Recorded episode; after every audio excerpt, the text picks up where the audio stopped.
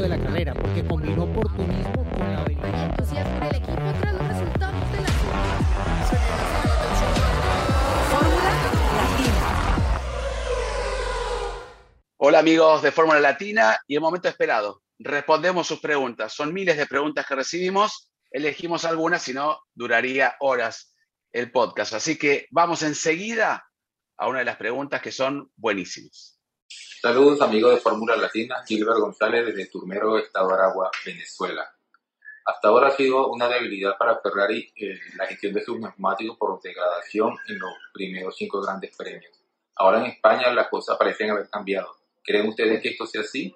Tu opinión al respecto, por favor. Muchas gracias. Hola Gilbert, gracias por tu pregunta. Yo creo que esto es un tema también de carrera a carrera, ¿no? Porque todos los circuitos son diferentes, los asfaltos son diferentes, las puestas a punto mecánicas, aerodinámicas también varían de circuito a circuito, entonces no se puede tomar como una constante y decir, bueno, si en esta carrera lo resolvieron, ya para todo el año está resuelto, no. Sin embargo, es claro que en el Gran Premio de España, durante el fin de semana hubo mejoras eh, las tandas largas del viernes de ambos pilotos de Ferrari no eran muy buenas en ese sentido. Ah, se notaba eh, cómo estaban perdiendo rendimiento más que Red Bull, específicamente de una vuelta a otra con la degradación del neumático.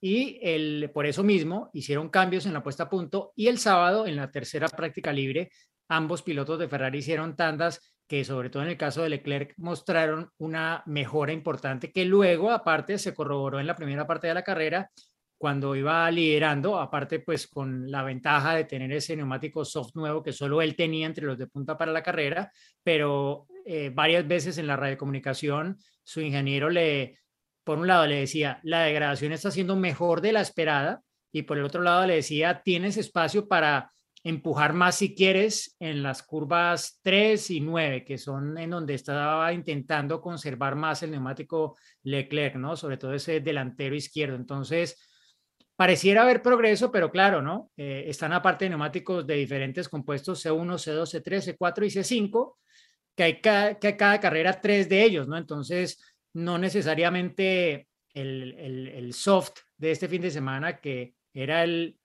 el, C1, el C3, pues va a ser, eh, eh, va a tener el mismo comportamiento para Ferrari en otro circuito donde se use, ¿no? Cuando ya no sea el soft, sino sea o el medio o el, o el, duro probablemente. Entonces, va a ser interesante ver cómo va esto, pero obviamente conforme avanza la temporada, todos los equipos también van mejorando su entendimiento del neumático, del auto y cómo poder preservar los neumáticos. Perfecto. Vamos a otra. Hola a todos amigos de Fórmula Latina. Uh, soy Guillermo Gorosabe de Redmond, Oregon. Y mi pregunta es, estando en la parrilla de salida, mirado que algunos pilotos les ponen como un chaleco y en esos chalecos hay como unas bolsitas. ¿Cuál es la finalidad de ponerle esos chalecos a los pilotos? Hola Guillermo, bueno, hace muchos años se comenzó a usar estos chalecos, sobre todo el pionero, que tengo recuerdo bastante presente, ha sido Jenson Button, me acuerdo, y por primera vez creo que lo vi en Malasia eh, sobre todo cuando hace mucho, mucho calor, eh, son unos chalecos que tienen packs de, de, hielo, ¿no? Para poder bajar la temperatura del, del piloto eh, en los casos de extremo calor. Ustedes saben, en Malasia se perdía hasta 4 o 5 kilos de, de líquido por, por, carrera y en este caso hubo un calor increíble. No es muy común que todos los usen. En el caso de Checo Pérez sí lo utilizó en esta carrera. Y bueno, un poco eh, se lo preguntamos varias veces con Giselle, Diego, también a Xavi Martos, que es eh, quien se encarga, y uno pensaría que sería al revés, ¿no? Que tendría que mantener el cuerpo eh, con una temperatura media para no enfriarlo y luego subirse al auto, pero sin embargo le mantiene una temperatura, no es que están helados y el piloto se congela, ¿no? Para poder estar un poco mejor cuando sufra la temperatura tan alta dentro del cockpit. Pero bueno, es básicamente eso. ¿Quieren aportar algo más?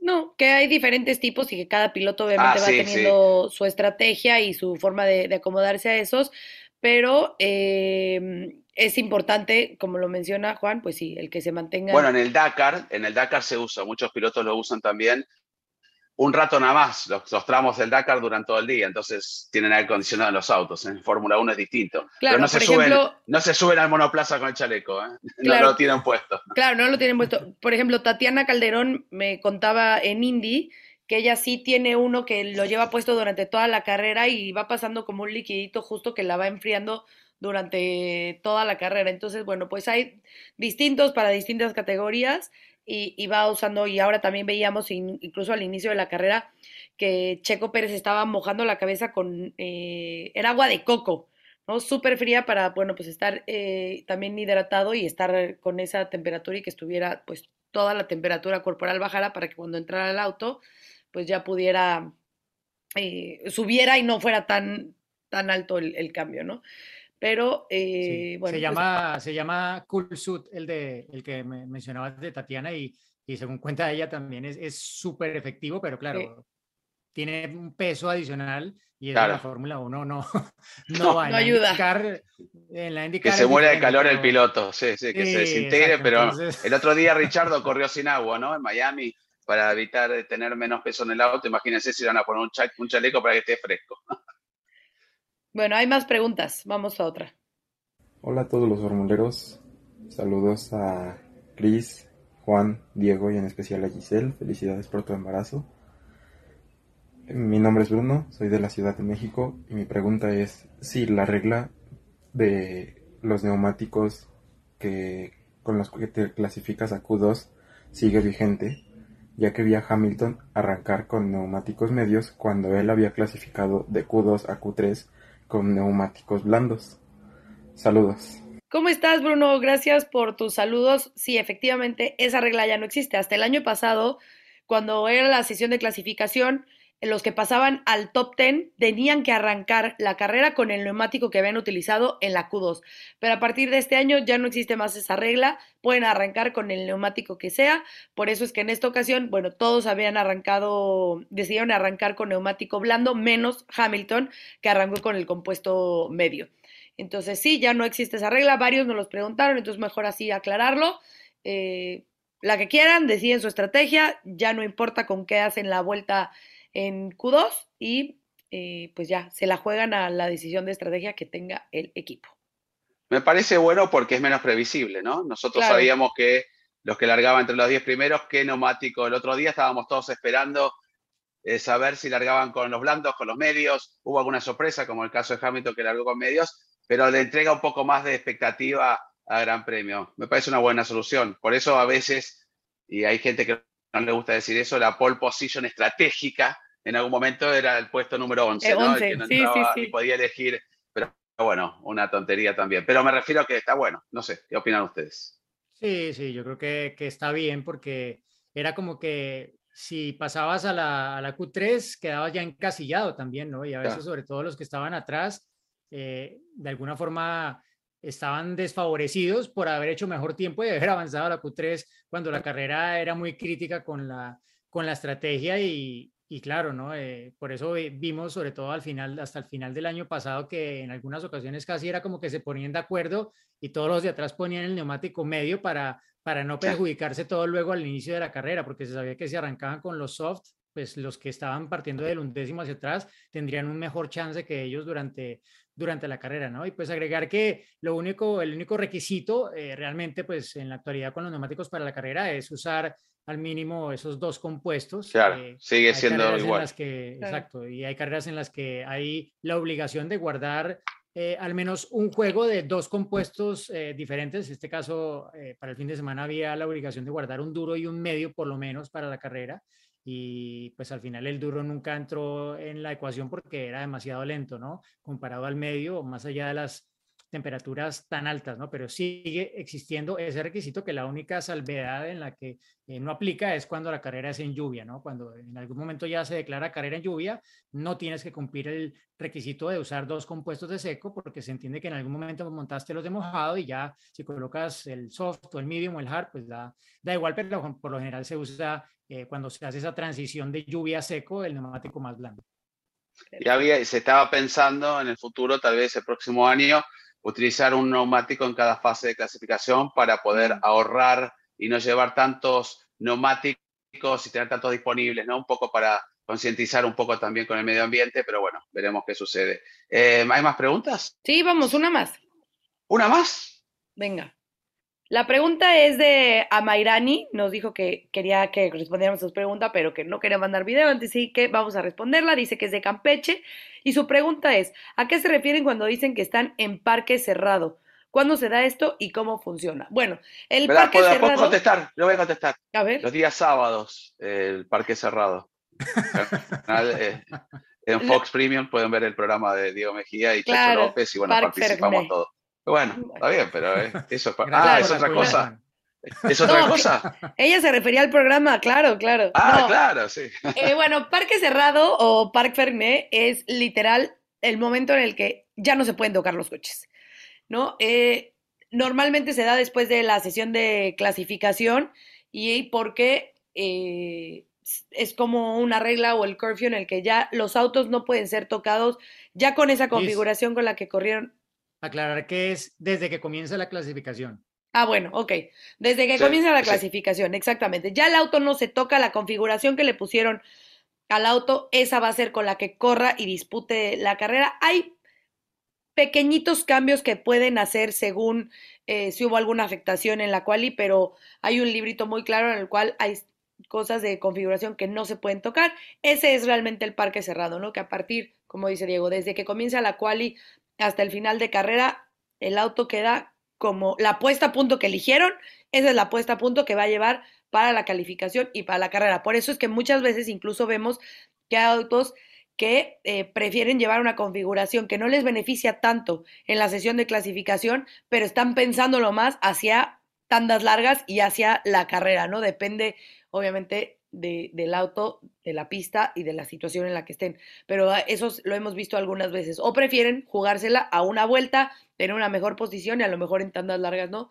Pero bueno, normalmente, obviamente, buscan el punto medio. Pero es eso, el parque cerrado es, los Sí. autos no se tocan. No se tocan, eso quería decir. No se toca, ni siquiera un piloto puede tocar el auto. ¿eh? Claro. Atentos. Porque luego por eso multa. vienen las multas. Recuerden lo que le pasó a Exacto. Max, exacto, en Brasil. Exacto. Manitas atrás, no, no. señores. Manitas atrás, señores. DRS, sí. Bueno, y agregar que, que en los fines de semana sprint es cuando el parque cerrado es más largo, ¿no? Porque inicia Claro. desde el viernes con la clasificación, se mantiene en el sprint y luego también en la carrera. Eh, sí que la FIA los domingos por la mañana pasa un documento en el cual relaciona todos los cambios que se hicieron dentro de lo que permite el reglamento, obviamente, en el parque cerrado, ¿no? Ya cuando se va más allá de eso, pues se reporta y luego se convierte en algún tipo de, de sanción, ¿no? Mm, Si se Claro. cambia la célula de supervivencia o si se cambia el motor por una especificación o otra pieza de las que se pueden cambiar, pero por una especificación diferente, también allí puede haber una, una sanción, ¿no? Eh, que implica pues probablemente una pérdida de posiciones en la salida, porque todo esto se habla más que todo previo a la, a la carrera, ¿no? Pero es un régimen que antes era, Juan, y lo recuerdas, el parque cerrado era un sitio.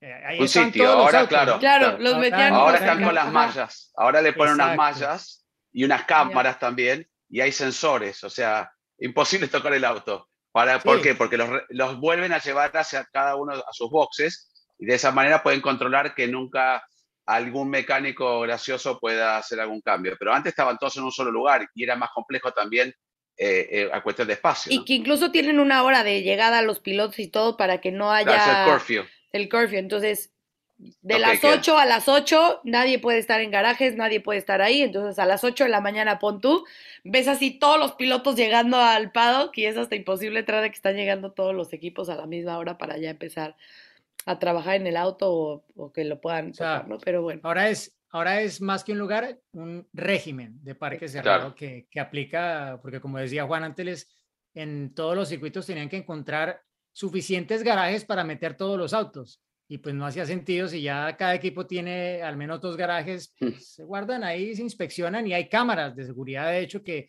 que controlan por parte de la FIA todos los trabajos que se hacen en los garajes de cada equipo en todo momento. Bueno, pues creo que ya estamos, señor director de. de Eh, con el tiempo perfecto, creo que. Ay, me pasé 10 segundos, perdón. No. Pero bueno, nos encanta esta sección. Yo digo que aporta mucho porque directamente vamos a lo que ustedes preguntan y tratamos, dentro de lo posible, eh, sacarle las inquietudes o al revés, generarle más inquietudes. Así que bueno, vemos. Pero síganos mandando semana. preguntas. Sí, y manden los videos. ¿eh? Anímense. Venga. Bye. Vemos en Mónaco. Bye.